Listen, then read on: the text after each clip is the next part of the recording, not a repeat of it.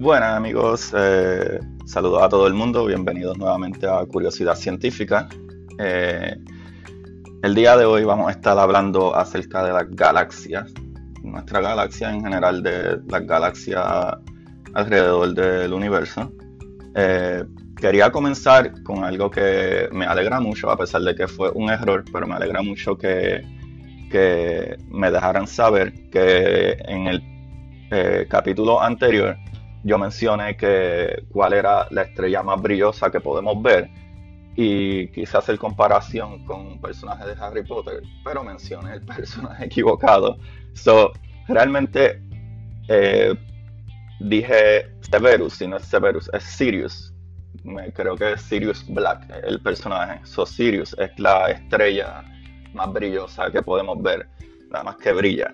Con eso dicho, eh, agradezco mucho a todos los que escucharon ese primer podcast. Este, he tenido un par de feedback que ha sido bastante positivo, eso me alegra mucho. Y más que nada que, que fueron muchos de, los oyentes, ¿verdad? Eh, fueron a verificar ciertos datos de lo que hice y eso me alegra mucho porque esa es la idea. La idea era que, como que se pompearan y, se activaran a ver contra, wow, eso me fascina, vamos a ver cómo funciona.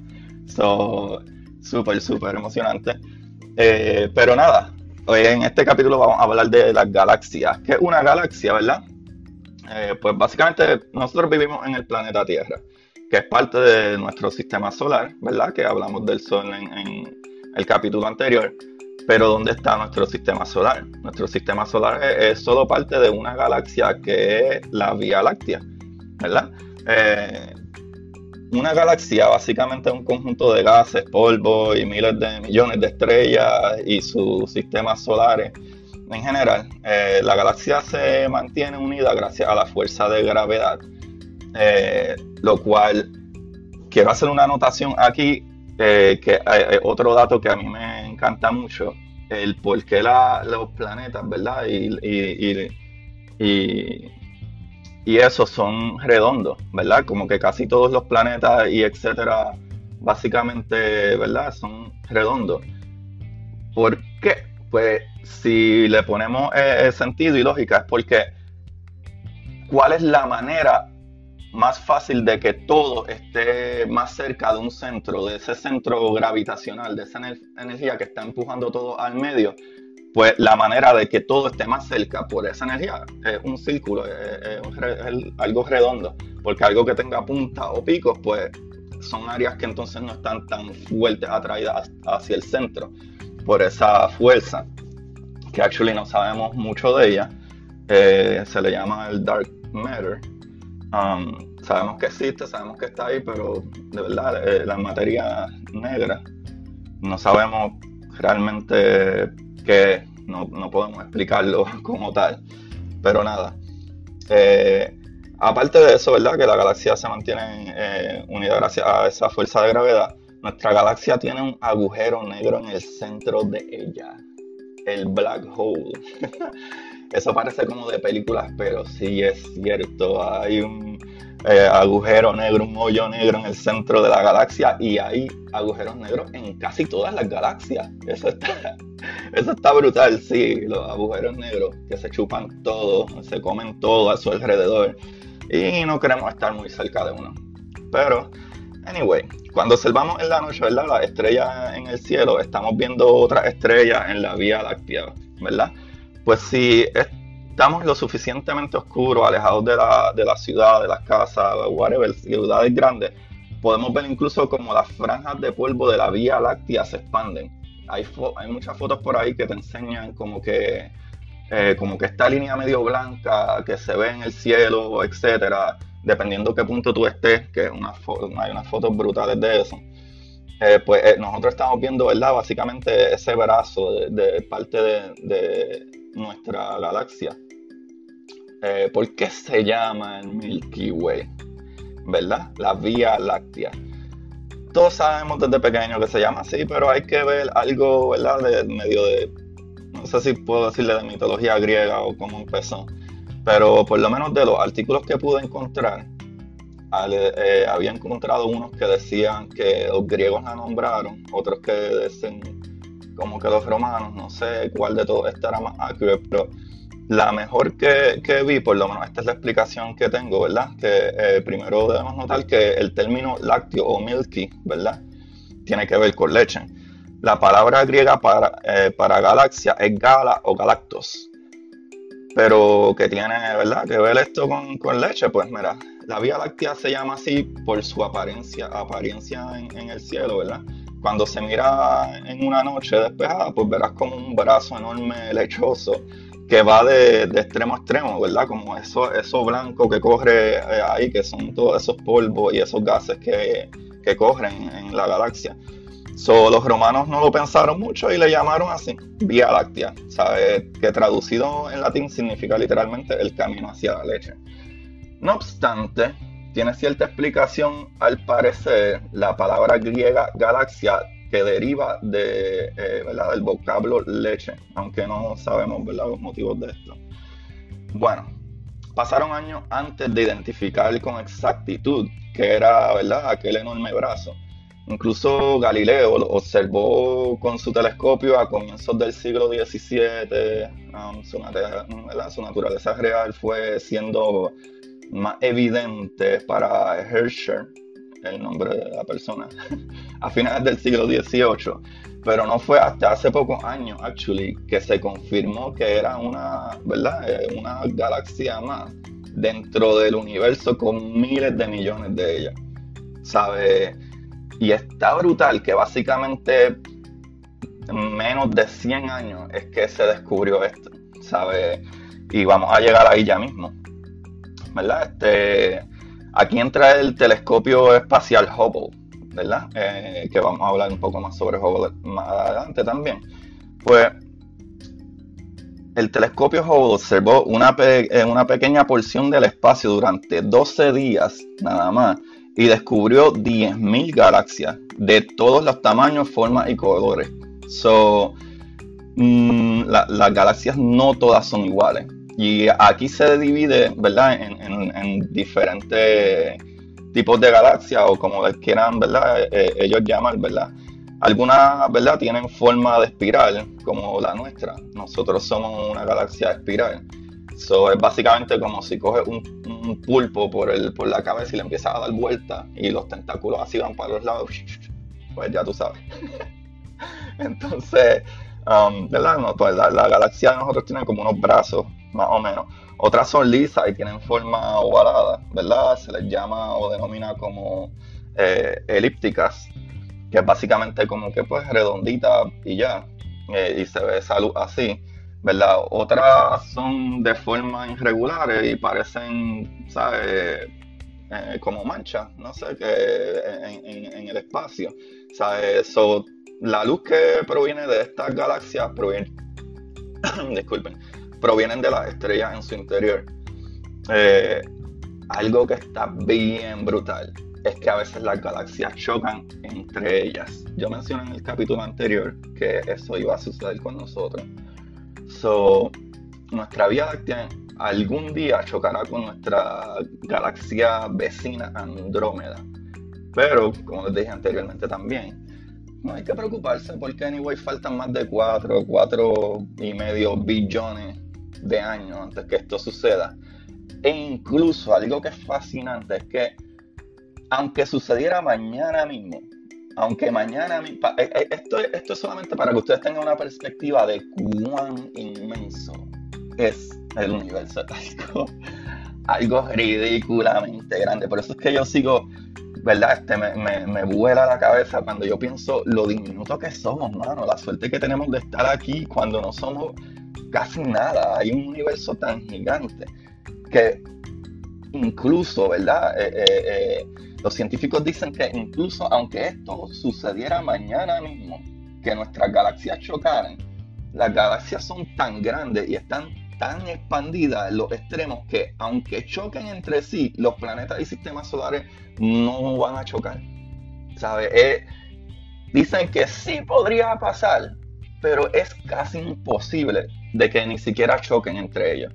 imagínate lo grande que es nuestra galaxia imagínate, son miles de millones de galaxias y aunque choquen, ni siquiera probablemente los planetas o, los sistemas solares van a chocar. So, cubren un espacio inmenso, ¿verdad? Un espacio súper inmenso. Incluso para, para que tengan una media idea, ¿verdad? Si, eh, ¿verdad? Nosotros, el, planeta Tierra, ¿verdad? Básicamente tardaría 100.000 años en recorrer de extremo a extremo, ¿verdad? Viajando a la velocidad de la luz. O sea, correr de extremo a extremo nuestra, nuestra galaxia, nuestra Vía Láctea, tardaríamos 100.000 años en recorrerla de un extremo a otro. Y eso a la velocidad de la luz que en el capítulo anterior yo les expliqué, lo de la velocidad de la luz, que sería 186.000 millas por segundo o 300.000 kilómetros por segundo. So, tienen ya una ideita de cuán inmenso es la, ¿verdad? Nuestro Milky Way. Eh, que eso para mí me vuela la cabeza. Y alguien me preguntó también nuevamente sobre la luz. No sé si a lo mejor lo expliqué bien lo de la velocidad de la luz. So, voy a repetirlo. Que que cuando hablan de velocidad de la luz, eh, sí es literalmente eso. Eh, por ejemplo, por poner un ejemplo, cuando cae un rayo, ¿verdad? Ese brillo, esa luz, o sea, cuando el rayo cae, en el segundo que esa energía comienza, que ese fotón lleva esa, energía y la mueve, ¿sabes? O, tú en tu cuarto prendes la bombilla, el tiempo que desde el punto donde está la bombilla, esa luz, ¿verdad? Esa energía, esa luz salga de la bombilla y cubra todas las esquinas del cuarto o, whatever, esa luz se movió a 186 mil millas por segundo. So, es ridículamente rápido y sí, se refiere a eso, a la luz, la luz que nosotros prendemos en un, cuarto o la luz, eh, ¿verdad? E, e, esa energía, esa luz. So, básicamente eh, es así. So, Anyway, aquí volvemos a algo súper importante y es Andrómeda y Hubble, que, ¿verdad? que ya les mencioné, que Hubble es el telescopio, Andrómeda la otra galaxia. So, número uno, Hubble descubrió la existencia de otras galaxias el 30 de diciembre del 1923. El astrónomo Edwin Hubble eh, ¿verdad? descubrió las estrellas individuales que construyen la nebulosa eh, de la región externa de la galaxia de Andrómeda. Y gracias a la relación luminosa distancia que caracteriza a esta estrella, pudo demostrar que Andrómeda no está en el interior de nuestra galaxia, sino fuera, y que es completamente otra galaxia nueva, y que era un sistema de estrellas completamente similar al nuestro. Pues Hubble introdujo a sí mismo un sistema de clasificación de galaxias, que les mencioné ahorita también algo sobre eso ¿verdad? Eh, eh, que nosotros somos, eh, um, nosotros somos una galaxia espiral. Hay otras galaxias que son elípticas y hay otras galaxias que son irregulares, que, se los mencioné. pero ¿qué pasa? Hubble introdujo así mismo ese sistema de clasificación de galaxias según su estructura en 1929. Son 1929 fue otro día cuando dijimos, espérate, hay otras galaxias, no somos los únicos aquí. que tú me estás diciendo? So, él comparaba la distancia que había calculado para diferentes galaxias con los desplazamientos hacia el rojo. Aquí tengo que parar un momentito porque eh, tendría que hablar un poquito también del, del efecto Doppler. El efecto Doppler es básicamente, imagínense que ustedes caen una, una piedrita dentro del agua y eso hace una onda ¿verdad? Que se van moviendo y se van alejando. Mientras más cerca a la onda, más recurrente, una, ¿verdad? Pegada una de la otra está la onda. Mientras más lejos, ¿verdad? La, onda se va alejando de ese punto donde tiraste la piedra, ustedes van viendo que se va haciendo un espacio más grande entre una y otra onda. Pues e, eso básicamente es lo que él mide cuando habla de verdad el desplazamiento hacia el rojo, o sea, cómo se desplaza, cómo se separan eh, una onda de la otra mientras más lejos están.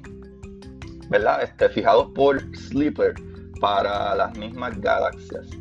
Descubrió que cuando cuanto más lejos, ¿verdad? Eh, estaba la galaxia, más alta era su velocidad de recesión. Esta recesión se conoce como la ley eh, de los desplazamientos hacia el rojo o ley Hubble, eh, cual determina que la velocidad de una galaxia es proporcional a su distancia. Bueno, aquí entonces hay que hacer esa pausa, que es el rojo, que es el rojo como tal. No sabemos qué es el rojo pues, ¿verdad? Por lo menos yo me pregunto, ok, pero ¿de qué le está hablando cuando está diciendo de que, es el rojo? Pues mira, eh, para explicarles de manera más general, el, corre, eh, ¿verdad? el corrimiento al rojo es definido como eh, un incremento en la longitud de la onda de radiación electromagnética recibida por un detector.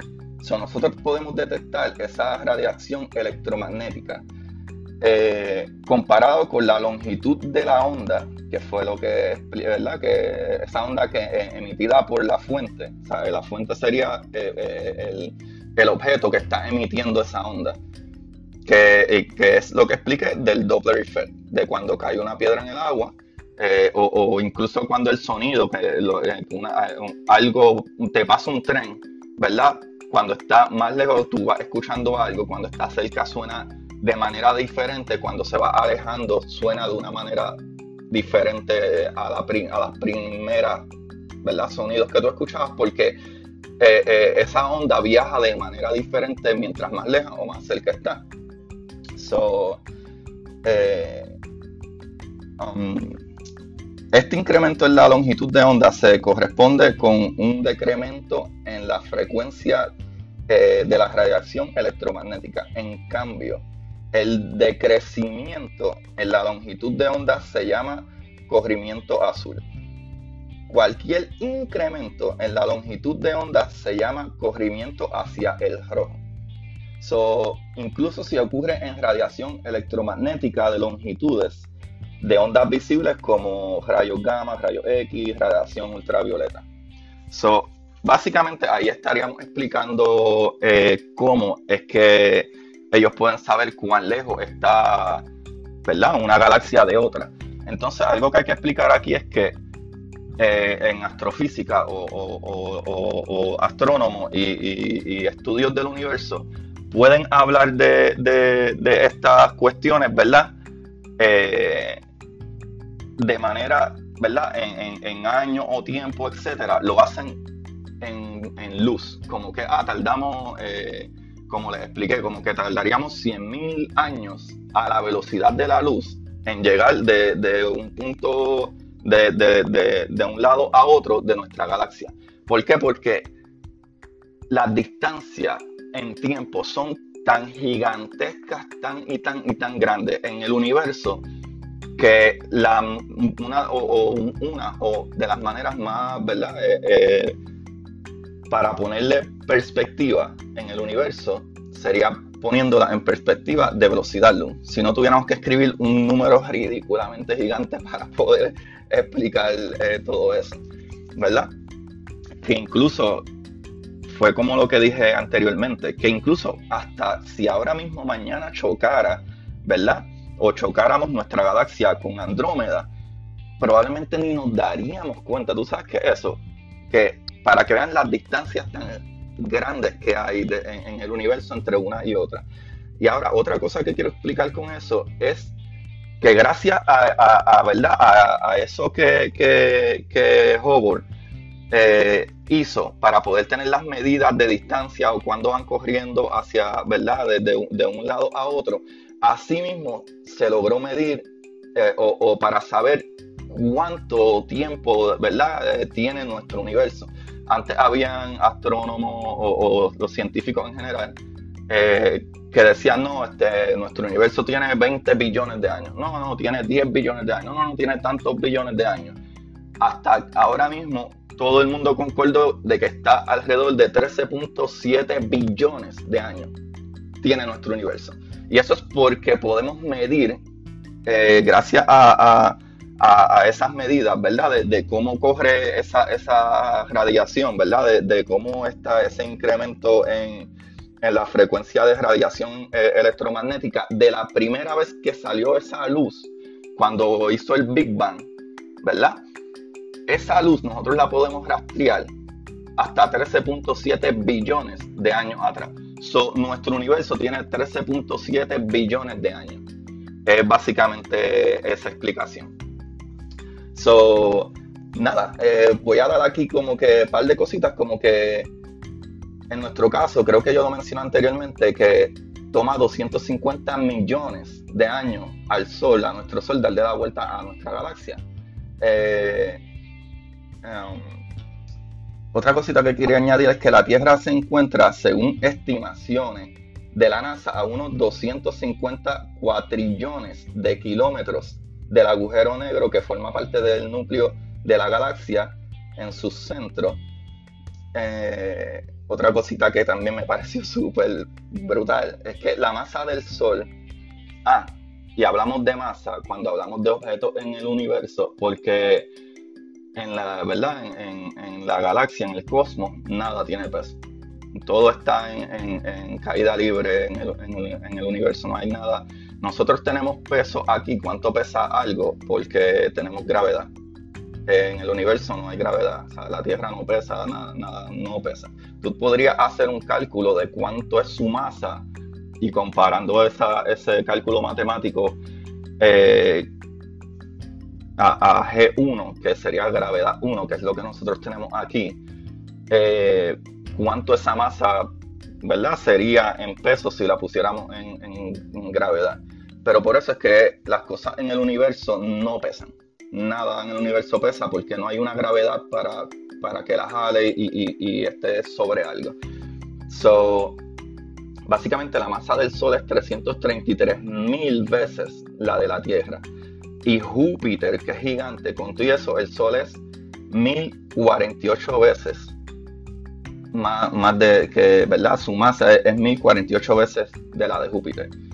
So, en nuestro sistema solar, que es tan grandioso, con nuestro Sol que es tan brutal y, todo lo que conocemos hasta ahora, eh, como quiera, no somos, somos simple y sencillamente como un granito de arena en todo lo que es el universo. Y nuevamente, algo que a mí me gusta mucho hacer es, como lo explican, ¿verdad? Nuestra gente de NASA, ellos a veces dan como que ejemplos, pues para que en nuestro sistema solar, ¿verdad? tengan una idea de cuán grande es la galaxia, nuestro sistema solar, ¿verdad? E, el, Sol, en el sistema solar, imagínense un granito de arena en la palma de tu mano y tu mano es el sistema solar, nuestro sistema solar.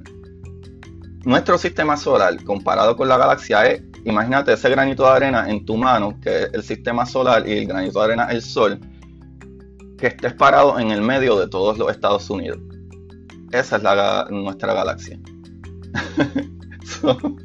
son, medidas que, a, mí me vuelan la cabeza y me encanta cada vez que NASA ese, ¿verdad? esas determinaciones de cómo funcionan las cosas. Son nada, amigos, aquí les dejo, ¿verdad? Eh, eh, un poquito más de, conocimiento. Nuevamente me encantaría si encuentran algo en lo que me haya equivocado o algo que me puedan decir para explicar de mejor manera lo que, ¿verdad? De lo que hablamos hoy cuídense mucho, sigan, eh, eh, ¿verdad?